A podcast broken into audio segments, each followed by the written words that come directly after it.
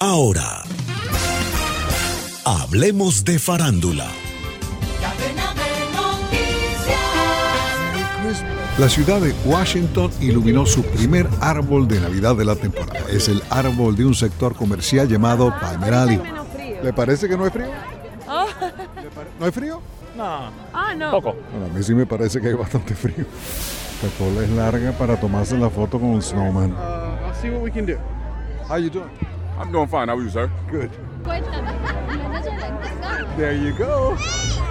Doggy, doggy, doggy. Thank you again. Hi, how's it going? You, How are you? I'm doing fine. I just need to say hi to these guys here. hey, buddy. This way, this way, this way. Sorry about that. Hey, can you say something for the mic? They Hello. Usually, they usually howl and sing. But, uh, How are you guys? hey, say something. Happy holidays. Yeah, thank you. Guy got stranded in Germany, and then he got stranded in Stockholm. Vamos a ver, vamos a ver.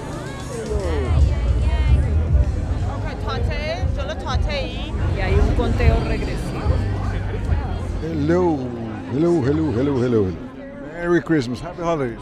Merry Christmas. Happy holidays. Happy holidays. Freddie and Rosie say happy holidays too.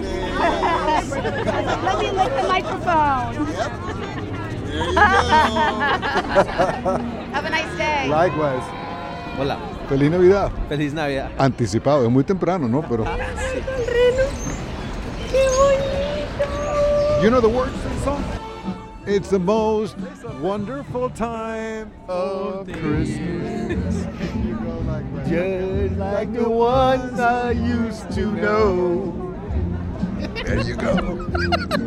Happy holidays. She can sing good, her right there. Can she? Yeah, she can really sing. Oh. No, please. What is this? Um, this is Mrs. Be bright. coming through. How old is the thing? Ah, mira la chica esta de las noticias. Yo, yeah, ¿cómo se llama ella?